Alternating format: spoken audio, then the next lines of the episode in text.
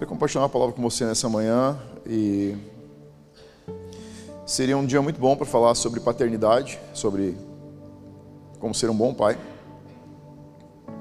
E em parte a gente vai fazer isso, mas vamos fazer isso num lugar diferente. Eu quero falar sobre como ser um bom filho. Porque a chave para se tornar um bom pai ou uma boa mãe, e aí eu consigo carregar você, que não é pai, e a mãe ou vai ser mãe, junto nesse pacote. Um dos grandes segredos para exercer e viver uma boa paternidade, uma boa maternidade, e nada melhor que no dia dos pais apresentar um bebê.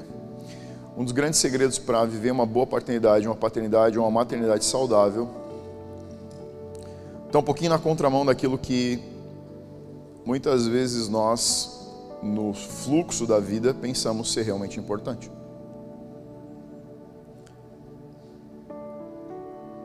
Com todo pai que você falar, sempre, por mais erros que a gente como pai cometa, por mais erros que o seu pai natural tenha cometido, sempre foi tentando fazer o melhor. Esse é um fato da paternidade. Ei, você vai ter um pai que cometeu muitos erros, e se você for pai e, for, e é pai, bem-vindo ao time de homens que cometem erros. Ontem eu e o Lucas tivemos uma conversa, eu disse, meu filho, você vai ter que estender graça, porque eu sou um homem normal e comum, e eu vou cometer erros com você. Já cometi muitos e vou cometer outros. Eu penso que paternidade e maternidade, falando sempre um pouco com via de mão dupla aqui, isso é que nem ensinar alguém a andar de bicicleta. Quando você ensina um filho a andar de bicicleta, é inevitável que ele vai cair e se machucar mas ele tem que ter certeza de que você não empurrou ele para ele cair. Mesmo que ele lembre que você soltou ele enquanto ele aprendia a andar de bicicleta. Está entendendo a diferença? Uma coisa é você atacar uma pessoa para ferir, outra coisa é ela se machucar enquanto você se relaciona com ela. E a paternidade e a maternidade carregam esses dois extremos que é amor incondicional e erros. Sim ou não? É, faz parte, a gente tem que conviver com isso. E eu penso que é um desafio que Deus deixou na nossa mão. E se você entender o valor e realmente qual é a propriedade de ser pai e ser mãe, com o coração de Deus você entende que somos representantes, ou seja, somos figuras para que nossos filhos possam se relacionar com Deus. A primeira figura divina na vida de um filho é o pai e a mãe. Então, eu e minha esposa somos uma referência para que nossos filhos possam olhar, inicialmente, eles vão olhar para Deus a partir de como eles nos veem. Então aqui a gente sabe o quanto é, é importante é, assumir essa responsabilidade de entender essa, esse, esse equilíbrio entre saber que você não é perfeito, que você tem erros, tem falhas, tem que se esforçar para fazer o melhor, ao mesmo tempo que não vai conseguir, tá entendendo? Então, algo que a gente sempre diz em casa e desde que o Lucas e a são desde que eles nasceram, desde pequenininhos, eu sempre dizia: você tem dois pais. Esse que está aqui, que você vê muito, tem erros. E o outro que você não consegue ver com seus olhos naturais é perfeito. E essas brechas que a gente deixa no coração dos filhos, elas na verdade são um objetivo, um, um propósito divino na vida de todo indivíduo. Se você tem brechas com a paternidade, saiba que isso é um plano de Deus. Porque se a gente não tiver brechas com a paternidade, a gente não precisa ir para Deus. Então, nada melhor do que dar pais que cometem erros, para que aqueles filhos que de alguma maneira são afetados, e todos são, pelos erros dos pais, encontrem em Deus a perfeição que não encontraram nos pais naturais. Esse é o objetivo da paternidade os meus erros não são justificáveis, mas eles são o caminho para que os meus filhos possam se relacionar com Deus, que não erra, que é perfeito, que é sábio, muito além da minha capacidade humana. E em cima disso, aqui a gente já começa a formatar algo que para mim é muito importante você entender, que paternidade de verdade não é o que você dá. O consenso comum, o senso comum diz que um bom pai dá muitas coisas, mas nada do que você dá tem a ver com paternidade. Paternidade não tem a ver com você dar muito ou dar pouco. Paternidade não tem a ver com você deixar um futuro financeiro estruturado ou não deixar futuro financeiro nenhum estruturado. Paternidade tem a ver com relacionamento. Ou seja, dando muito ou dando pouco, isso ainda não significa nada. Porque você pode olhar famílias muito pouco estruturadas financeiramente, mas muito bem estruturadas relacionalmente. Como você pode ver famílias muito bem estruturadas financeiramente sem nenhum relacionamento? Ou seja, não são as coisas que você dá para os seus filhos, não é a estrutura. E todos nós buscamos dar uma estrutura é, o mais equilibrada possível. Você pode dar tanto equilíbrio quanto você quiser. Você pode dar tanta segurança financeira quanto quiser. Você pode ser tão equilibrado no falar quanto você quiser. Você pode ser tão equilibrado emocionalmente quanto você quiser.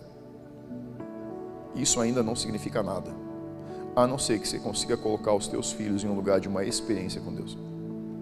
Porque é isso que vai dar a estabilidade para eles quando você não puder garantir a estabilidade que você luta tanto para garantir. Simples assim. Vamos lá.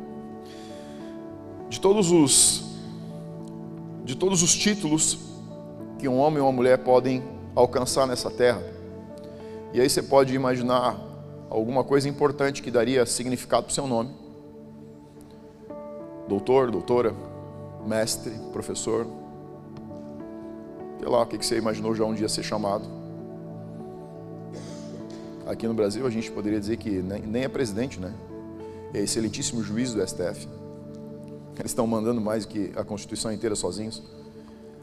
Então, de todos os títulos que você pode imaginar na face da terra, pelos quais você talvez teria que trabalhar sua vida toda para alcançar, ainda sem garantias talvez de conseguir, com muito esforço. O título mais importante que você pode adquirir não depende do seu merecimento que é ser chamado de filho de Deus. Ser chamado de filho de Deus é uma oportunidade que não tem a ver com o que você, faz, mas tem a ver com aquilo que você consegue receber. Ou seja, por mais que você se esforce nessa terra, por mais que você consiga alcançar um lugar de muita proeminência na sociedade, o maior título que você pode receber não depende do seu esforço natural. Ou seja, o título de filho de Deus não tem nada a ver comigo, não tem nada a ver com você. É um dom gratuito de Deus por causa de graça, de amor e de misericórdia. Você está entendendo? É muito engraçado você olhar e interessante você entender que a medida da grandeza, na verdade, não está nunca no homem, mas é graça de Deus. Por isso que Paulo conseguia entender alguns princípios do reino que muitos outros homens não conseguiram entender ele, ele literalmente dizia: é dom gratuito. Isso aqui é graça de Deus. Ele sabia o quê? O que, que ele disse? Ele disse: tudo aquilo que eu conheço, tudo aquilo que me foi ensinado. E quando você olha para Paulo e você sabe a história dele, Paulo foi criado, ele cresceu, foi instruído aos pés de um homem chamado Gamaliel. Gamaliel, na época, aquela época onde a igreja está nascendo, é o homem cotado com maior sabedoria do mundo da época. Ou seja, você tem um homem que era um dos pupilos de um dos homens mais sábios do mundo antigo, dizendo o seguinte, e a frase que ele usa é impactante, porque ele diz o seguinte: tudo que eu aprendi, considero, sabe qual é a palavra que ele usa? Esterco. Para não te dizer a palavra certa, do original. Ele diz esterco. Porque ele disse: tudo isso não tem valor nenhum perto daquilo que Deus me deu. Ou seja, tudo que você pode adquirir por esforço diante de Deus não vale nada. Agora, o pouco que você consegue ganhar diretamente de Deus vale mais do que qualquer coisa que você tem. Filiação. Ser chamado, poder ser chamado de filho de Deus, tem mais valor do que qualquer outro título, como rei, rainha, presidente, que o mundo pode dar para você. Mas quantas vezes nós paramos para pensar nisso? Quantas vezes você acordou de manhã e conseguiu dizer, Deus, não te pedi nada hoje, só quero te agradecer porque eu posso ter, porque você me deu a oportunidade de ser chamado de filho. O que é ser filho? O que ser filho te dá como direito? O que implica? Qual é a sua herança? Quais são os seus direitos? Quais são seus deveres? Aqui começa a ficar divertido. Porque a gente sabe o que a Bíblia diz sobre ser filho, mas muitas vezes não conhece o que significa ser filho. Ser filho significa estar conectado em uma família. Estar conectado em uma família significa ter direito a uma herança. Qual é a sua herança em Cristo? Pastor, um dia eu vou morar no céu. Muito bom. Isso é uma coisinha da sua herança. E o resto? E agora, hoje, nesse momento, nesse instante, o que é ser filho de Deus para você? Onde você está aí? Qual é a sua herança em Cristo agora, nesse segundo? Que você pode tomar posse agora. Porque tem parte da sua herança que você vai tomar na eternidade, mas tem parte da sua herança que você tem direito de tomar agora. Você tem um cheque em branco assinado de uma conta ilimitada e não sabe.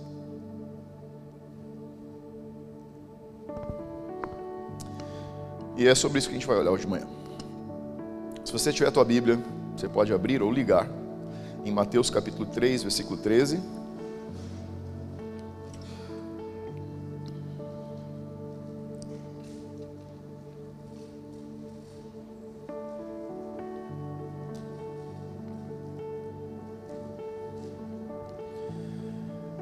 Mateus capítulo 3, versículo 13 é a história do batismo de Jesus. E eu quero te quero olhar com você duas coisas principais aqui dentro desses cinco versículos. Versículo 13 diz assim: Por esse tempo, dirigiu-se Jesus da Galiléia para o Jordão, então ele está saindo da cidade onde ele estava, a fim de que João o batizasse. Então ele estava saindo da Galiléia e indo para o Jordão com o objetivo exato de ser batizado. Ele sabia que tinha chegado o momento do seu batismo. Ele, porém, o dissuadindo, disse, dizendo: João aqui está falando para Jesus o seguinte: você está vindo para ser batizado, mas quem precisa ser batizado sou eu. João Batista é o último profeta do Antigo Testamento. A gente está aqui num ciclo de mudança, a estação está mudando, onde a voz profética, o Espírito Santo se movia durante todo o Antigo Testamento em três tipos de unção diferente. Uma unção era sacerdócio. Sacerdócio era aquele cara que trabalhava no templo, aqui trabalhando no templo, mas antigamente no, no deserto trabalhava no tabernáculo. O sacerdote tinha uma unção para interceder do povo para Deus. O sacerdote era aquele que entrava, o sumo sacerdote entrava uma vez por ano no Santo do Santo, pedindo perdão, remissão do pecado, e Deus vinha e aí ele fazia um sacrifício, aspergia sangue, e esse, esse sacrifício e esse momento na presença de Deus no Santo do Santo fazia com que Deus olhasse para a humanidade e perdoasse o pecado por mais um ano. Ou seja, o pecado do Antigo Testamento não era perdoado, ele era não visto por causa do sangue dos animais. Ok? Mas sangues de animais não são um sacrifício perfeito, eles são um sacrifício incompleto. Por isso que Jesus precisava vir. Então vamos lá. O sumo sacerdote tinha uma unção do Espírito Santo que era para interceder perante de Deus, do povo para Deus. O profeta, que era o outro tipo de unção, que o Espírito Santo se manifestava, ele não intercedia do povo para Deus. O profeta falava de Deus para o povo. Você vê claramente que quando os profetas chegavam nas cidades, o povo começava a roer unha. Quando Samuel entra na cidade onde Jessé mora para ungir Davi como rei, porque Deus tinha rejeitado Saul, diz que algumas pessoas encontram ele na cidade e perguntaram: "Você veio por paz?" Ou seja, normalmente quando o profeta entrava na cidade, alguém ia morrer. A cidade ficava deserta, todo mundo se escondia em casa. Ele, e aí ele disse: Não, estou por paz. Então todo mundo. Ah. Profeta. O sacerdote falava do povo para Deus, o profeta falava de Deus para o povo. E existia a terceira unção, que era a unção para governo, que era o rei. O rei não ouvia Deus, a não ser pelo sacerdote. E o rei não falava com Deus, a não ser pelo profeta. Mas ele tinha uma unção para governo. A unção do rei era exclusivamente para conquista. Ele tinha uma sabedoria e uma unção para governar o povo, para levar o povo para aquilo que Deus tinha como direção. Então, está encerrando esse ciclo onde o Espírito Santo estava sobre três homens apenas em cada, em cada ciclo geracional. O Espírito Santo passa a estar disponível para estar sobre todas as pessoas a partir de Jesus. Então, João Batista, como o último grande profeta do Antigo Testamento, está querendo está entendendo que o ciclo está mudando e ele diz para Jesus: Você está vindo para ser batizado por mim? E que ele está dizendo é: Você é maior do que eu, eu precisava ser batizado por você. Mas Jesus entende e sabe que o ciclo ainda não mudou, ele vai mudar depois da cruz, tá? Então é isso que está acontecendo nessa conversa aqui. Mas Jesus lhe respondeu: Deixa por enquanto, porque assim nos convém cumprir com toda a justiça. E então ele o admitiu, João admitiu. Batizado, Jesus saiu logo da água, e eis que se lhe abriram os céus, e viu o Espírito de Deus descendo como pomba vindo sobre ele. Então o Espírito Santo se materializa como uma pomba sobre a cabeça de Jesus. Então agora a gente tem Jesus e o Espírito Santo.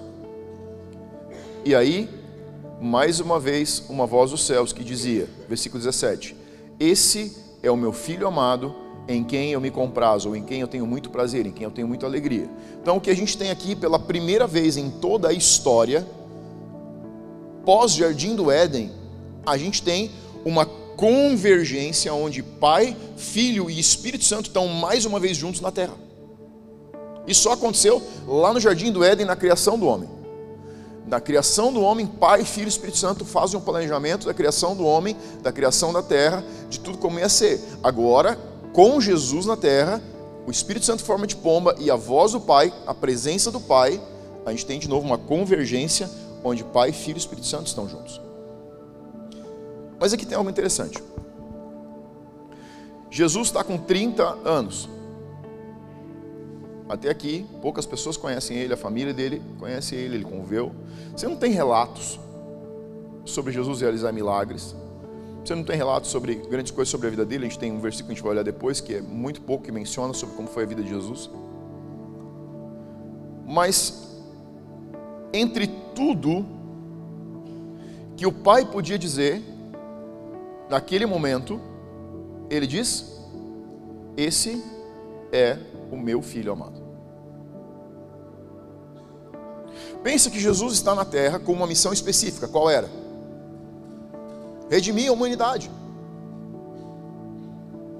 Nenhum homem tem a capacidade de fazer isso. O Filho de Deus, agora, em forma humana, que abriu mão de todo o seu, todo o seu poder, toda a sua autoridade, toda a sua santidade, está na terra. Pai, Filho e Espírito Santo estão agora de novo, mais uma vez, na terra juntos, e de tudo que Deus tem para dizer com voz audível, porque tem várias pessoas nesse lugar sendo batizadas. João está é, tá acontecendo um movimento de avivamento em, na, naquele território. As pessoas estão convergindo de várias localidades para serem batizadas por João.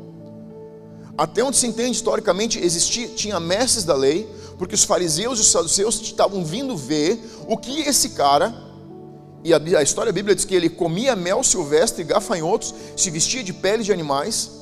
Está falando que as pessoas, em vez de ir para os templos, estão vindo para o deserto, onde durante a noite é frio, não tem comida, não tem comércio, não tem onde se deitar, não tem onde se sentar, ou seja, não tem estrutura física confortável nenhuma para ouvir.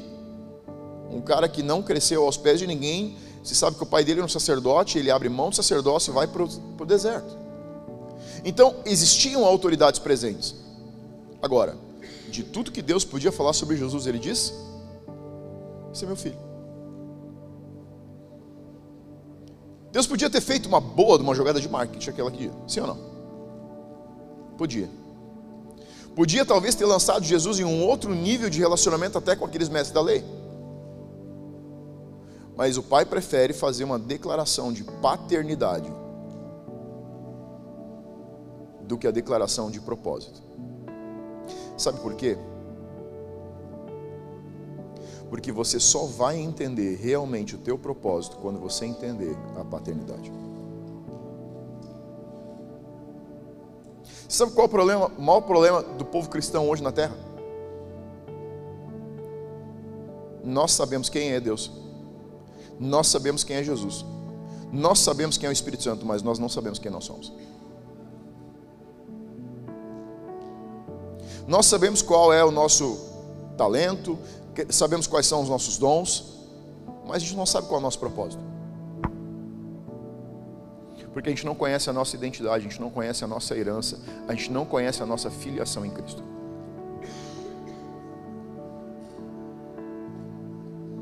Quem é você em Deus? Olha para quem está ao teu lado aí. Dá uma olhada. Escolhe uma pessoa para olhar. Escolhe uma pessoa e fica olhando para ela. Isso. Agora diz para ele assim: Você é um filho amado de Deus. É. Isso. Diz de novo. Isso. Agora feche teus olhos. Eu quero que você se imagine na frente do espelho hoje de manhã. Em algum dos momentos, porque as mulheres passaram um bom tempo na frente do espelho. Algum, pega uma fração daquele momento. Essa pessoa que você olhou no espelho hoje de manhã é um filho amado de Deus. Você é um filho amado de Deus. E o diabo vai fazer tudo o que ele tem para fazer nessa vida para destruir ou, proib, ou impedir de você entender essa identidade. Olha para mim. Quantas vezes você acorda de manhã e é bombardeado por informações dos teus erros, das tuas falhas ou de quem você não é?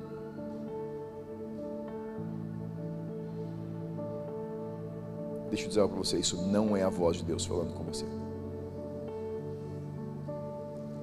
Porque se Deus for falar algo para você, vai dizer: Você é quem eu amo.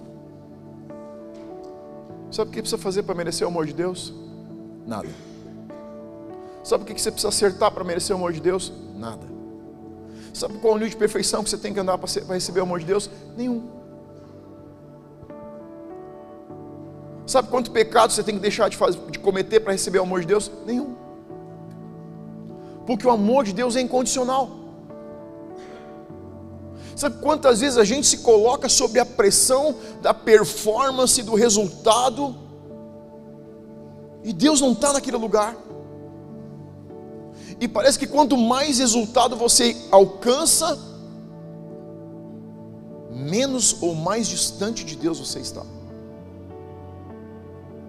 Porque Deus não pode ser encontrado no resultado, Ele é encontrado no relacionamento. Não importa o que você faça, e mesmo que você não fizer, Ele está lá do mesmo jeito. Porque quando teu filho começa a desenhar, quem é pai sabe o que eu estou falando? Ele faz o desenho mais horrível. E você diz: Ai, que lindo, papai vai guardar. Eu tenho desenhos dos meus filhos lá que era um pezinho. Está guardado.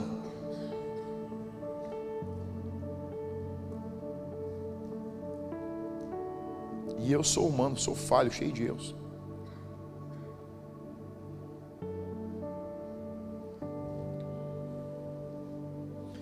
Esse é o filho em quem eu tenho prazer. Olha o que diz Lucas capítulo 2, 52. E crescia Jesus em sabedoria, estrutura e graça diante de Deus e dos homens. Isso aqui é o que a gente tem sobre Jesus durante seu crescimento. Jesus crescendo era tipo alguém legalzinho, bonitinho. Crescia em graça, em sabedoria diante de Deus e dos homens. É a menção que nós temos sobre o desenvolvimento de Jesus.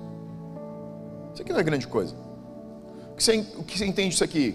Alguém educado, respeitoso, obediente, estudioso, é, uma pessoa normal. Mas ele estava crescendo em relacionamento.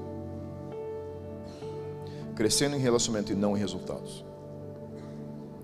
Sabe, às vezes a gente fica pensando que precisa fazer coisas para merecer algo de Deus. Isso seria compreensível se essa frase tivesse sido ouvida lá na cruz.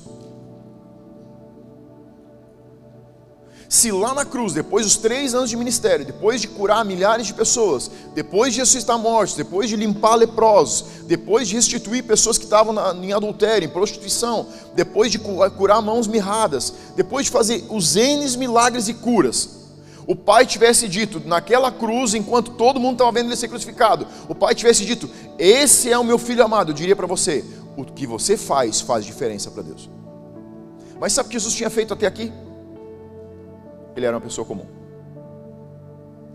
um ser humano normal, sem nenhum nível de performance, não chamava atenção de ninguém, uma pessoa comum dentro da sua família, dentro da sociedade caminhando no meio das pessoas, sem ser visto, mas que conhecia o pai que tinha, e o pai conhecia o filho que ele tinha. A declaração de esse é o meu filho amado foi antes de Jesus fazer qualquer coisa. Você não precisa fazer nada para receber mais ou merecer mais amor de Deus na sua vida. A única coisa que você precisa fazer é se relacionar com Deus. E se você se relacionar com Deus, você vai ouvir, cada vez que se relacionar, esse é o meu filho amado. Porque o relacionamento constrói a sua identidade. Sabe por que muitos cristãos não conhecem a sua identidade? Porque a gente se relaciona com ministérios, a gente serve no louvor, a gente serve, abre uma porta, a gente ajuda a fazer uma limpeza, a gente ajuda a cuidar de criança, a gente serve nos flechas, a gente faz N funções. A gente faz coisas ao invés de estar em um lugar que é o lugar do relacionamento. A segunda declaração que o pai faz é: Nele eu tenho prazer. No original, prazer aqui, alegria significa satisfação estaria inclinado em favor de alguém. O pai está dizendo literalmente: esse é o filho que eu amo e eu estou inclinado na direção dele. Ou seja, é como se o pai tivesse dito, tivesse dizendo: esse é o filho que eu amo e eu estou inclinado para ele. Ele chamou minha atenção ao nível de eu me inclinar para ele. Isso aqui significa favor. Significa direcionamento quando eu e você encontramos o lugar do relacionamento com Deus, não com uma igreja, não com uma performance, mas com Deus, você vai sentir a proximidade de Deus. Sabe por que, que as pessoas se sentem, frequentam igrejas, entram e saem de uma igreja e não se sentem conectadas? porque elas estão se relacionando com uma instituição e não com uma pessoa. Você não pode se sentir parte da família, porque você entra e sai de uma igreja. Para se sentir parte da família, você precisa adotar o mesmo pai que nós adotamos como nosso pai. Porque quando você entra para a família, se relacionando com o pai, você é inserido na vida que o corpo tem. Isso aqui é um corpo vivo.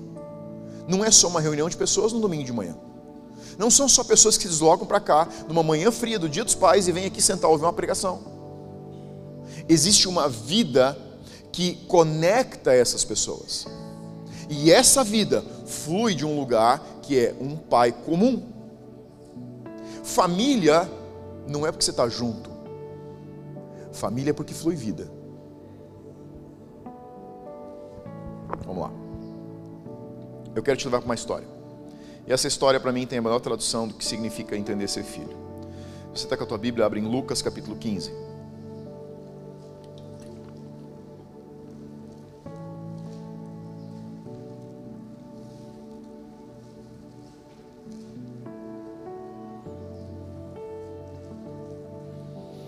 Lucas capítulo 15, versículo 11.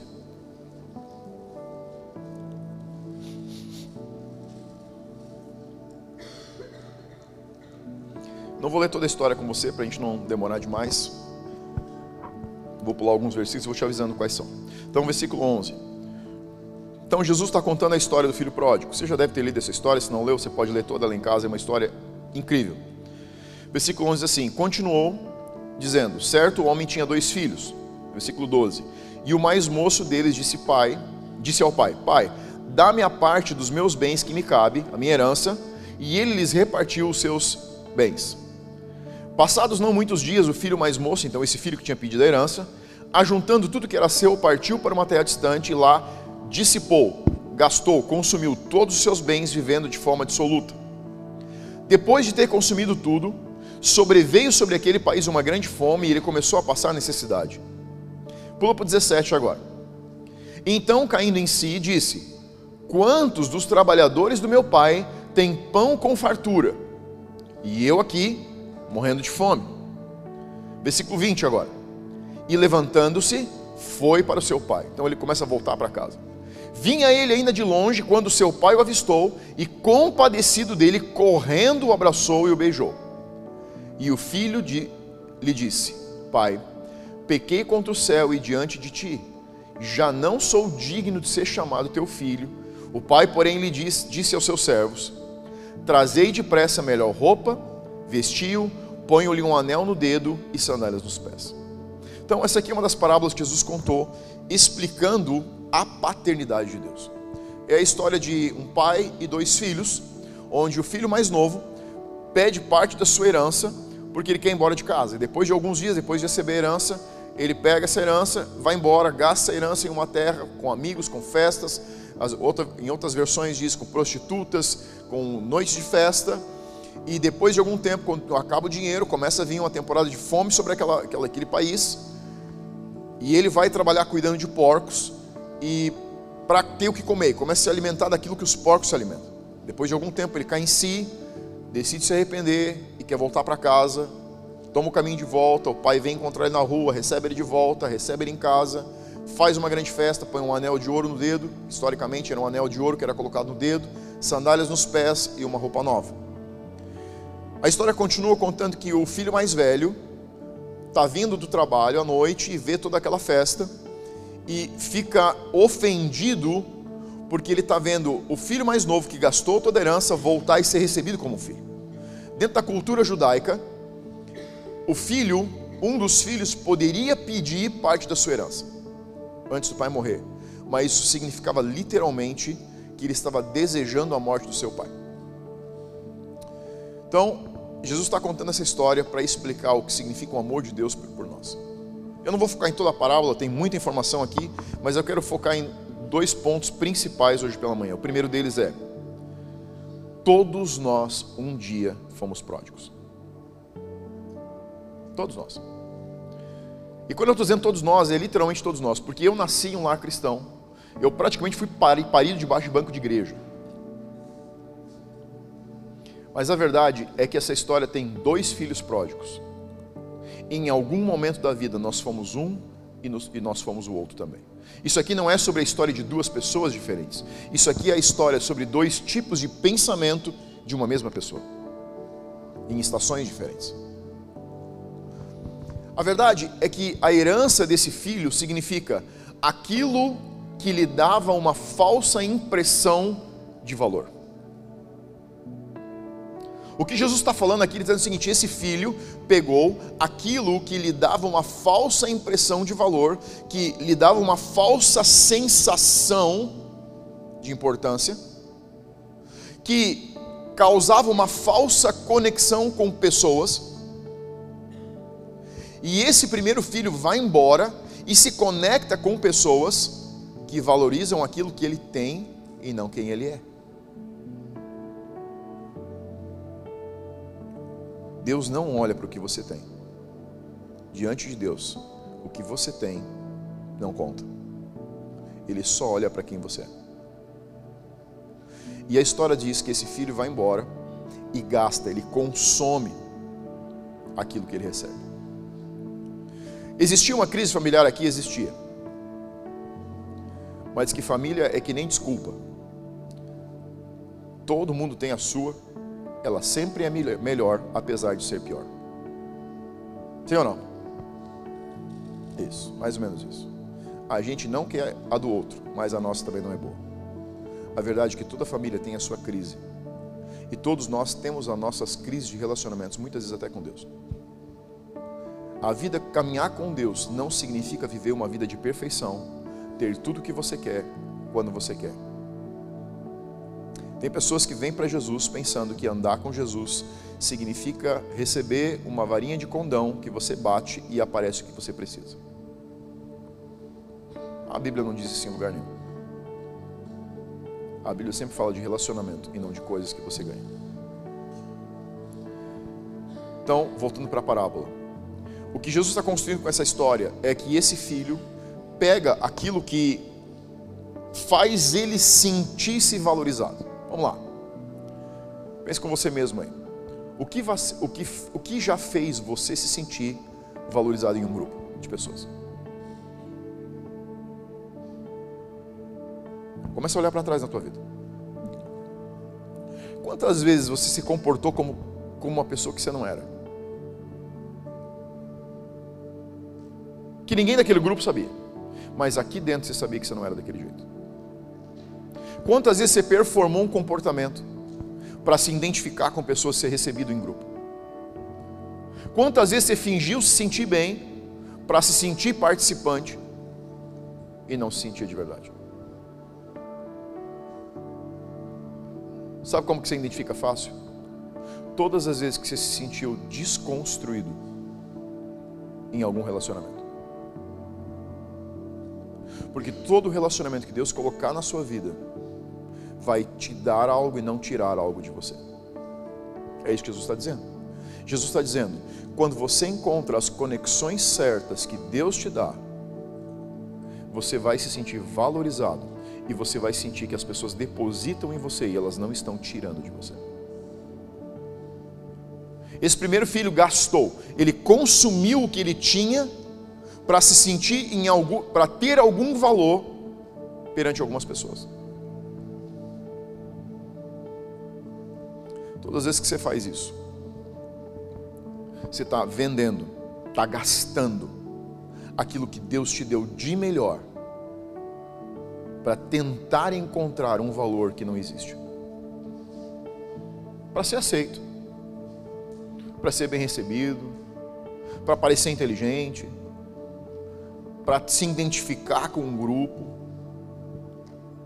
Sabe, isso são relacionamentos que estão fazendo você queimar o seu melhor, aquilo que Deus te deu de melhor. Esses são os lugares onde você vai sentir emocionalmente abusado. Onde você vai se sentir como que se estivessem tirando algo de você. Esses são os lugares onde você desconstrói a sua identidade para se comportar como o grupo espera que você se comporte. Esses são os ambientes onde você fala o que o grupo quer ouvir e não o que você realmente pensa. Esses são os lugares onde você usa roupas que você não usaria? Que você pinta o cabelo como não pintaria? Que você. Deixa para lá. Pense o que você quiser pensar. Mas são os lugares onde você não pode ser a verdade que você é, porque eles não têm capacidade de valorizar o que Deus te deu. Porque eles não conseguem te ver como Deus te vê. E inevitavelmente, inevitavelmente, sua identidade fica cada vez mais desconstruída. Porque identidade não é encontrada em uma tribo. Identidade é encontrada na paternidade. Você pode comprar uma moto para andar com os motoqueiros. Você pode comprar um jipe para andar com os jipeiros. Você pode comprar um cavalo para andar com os cavaleiros. Você pode comprar uma asa para andar com quem voa. Você pode comprar um helicóptero para voar com quem voa de helicóptero. Você comprar um avião para quem voa de avião. Você pode comprar um iate para andar com quem anda de iate. Você pode comprar um lanche para andar com quem anda de lanche. São só coisas.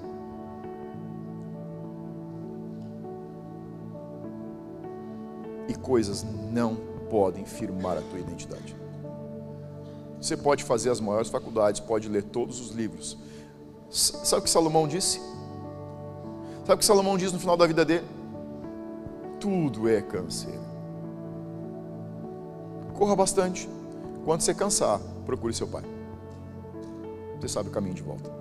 É isso que essa história está dizendo. Jesus disse, e depois de uma temporada de se cansar, de se desconstruir, para se identificar, esse jovem decide voltar para casa, porque ele está cansado de não ser quem ele sabe que ele é porque ele está cansado de não estar num lugar onde ele pode ser quem ele foi feito para ser. Depois de ter consumido tudo, sobreveio àquele país uma grande fome e ele começou a passar algum nível de necessidade.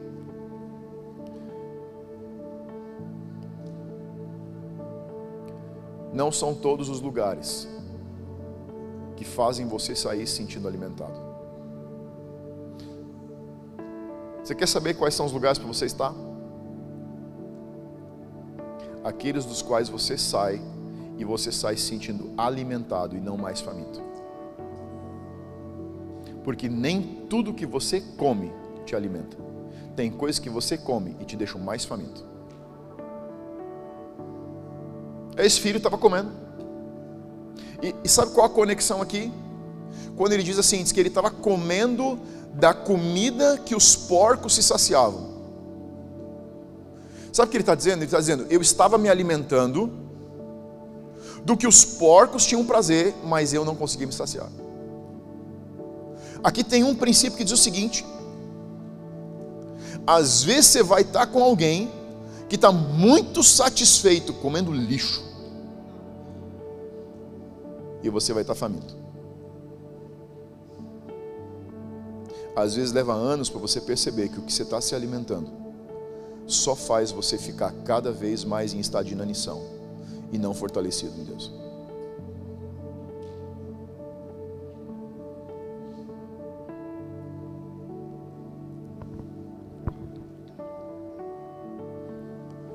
Lucas 15, 17, versículo 17 diz assim: Então caindo em si, disse: Quantos trabalhadores de meu pai tem pão com fartura e eu aqui morro de fome.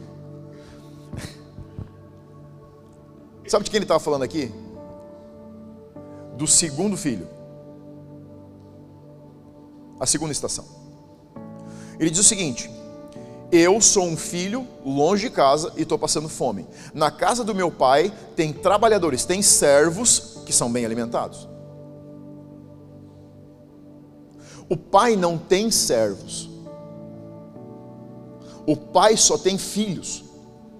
Mas mesmo quando você não consegue se sentir filho, você ainda é melhor alimentado do que longe da casa do pai. É melhor ser um servo perto do pai do que um filho longe do pai. Está entendendo a jogada aqui? Ele está dizendo: Eu sou filho e estou longe passando fome, mas lá na casa do meu pai tem trabalhadores, tem pessoas que estão engajados fazendo coisas, não entenderam a paternidade, mas estão melhor alimentados do que eu que sou filho e estou longe da casa. O coração do pai não tem filhos e servos. Filhos e servos só existem nos nossos corações. Por isso que o alimento que o Pai serve é o mesmo. Mas o lugar onde você come é você quem decide. Se é na mesa ou fora dela. Porque a mesa é lugar de relacionamento.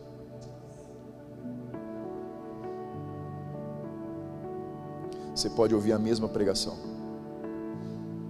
e comer com a família, ou simplesmente receber como alimento para a sua vida. Deus nunca vai olhar para ninguém diferente. Não, pastor, você não sabe. Eu, meu Deus, minha, minha vida é tão cheia de pecado. O pai dessa história não esperou o filho chegar em casa.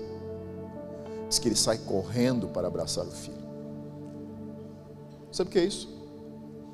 Ele não está nem preocupado se você está com cheiro de porco, se você está no meio do pecado, se você não é merecedor não é sobre quem você, o que você faz, o que você não faz, não é sobre o seu nível de educação, não é sobre sua conta bancária, não é sobre o seu nível de inteligência, não é sobre quanto pecado você tem, é sobre saber receber um abraço de um pai de verdade.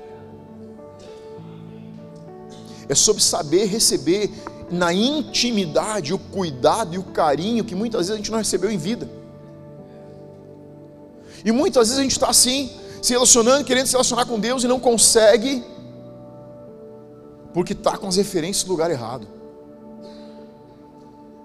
Quem não sabe o que significa ser filho, não consegue entrar nesse lugar de relacionamento. Eu sei quantos anos eu vivi dentro de igreja, sentado em banco, tocando, cantando, fazendo um monte de coisa, me alimentando e servindo como um servo, mas não era o lugar de filho. Deus está chamando a gente para entrar em um lugar onde os filhos entram E ele é um pouco diferente do lugar onde os servos estão.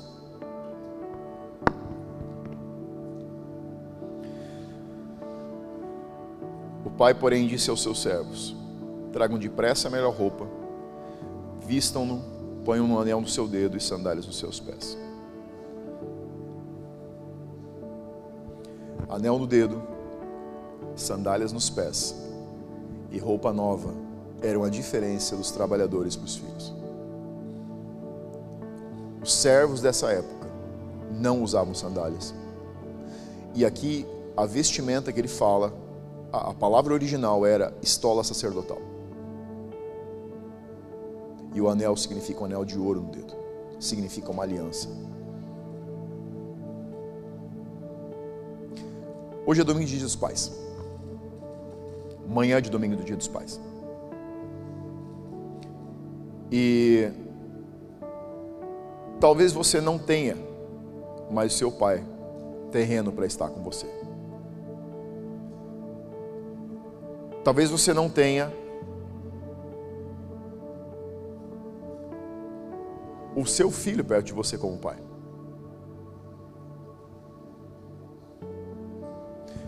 Mas você pode se aproximar da verdadeira paternidade que está em Deus essa manhã. Talvez você seja um filho que se vê como um servo. Talvez você seja um filho que se vê longe de casa. Talvez você seja um filho que está olhando para o seu pai como você se relacionava com o seu pai terreno. Talvez você tenha dores com o teu pai terreno e você está transferindo essas dores para Deus. Talvez você não consiga ver que Deus consiga te amar nesse nível. Talvez você não tenha nem conseguido abrir o seu coração para receber o amor de Deus a nível de paternidade.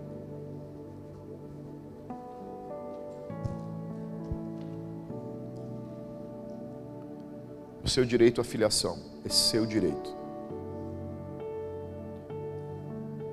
E você só precisa decidir voltar para casa. Um dia, mesmo depois de anos dentro de uma igreja, eu tive que decidir voltar para casa. Deixa eu dizer algo para você. A Bíblia mudou para mim quando eu conheci Deus como um pai.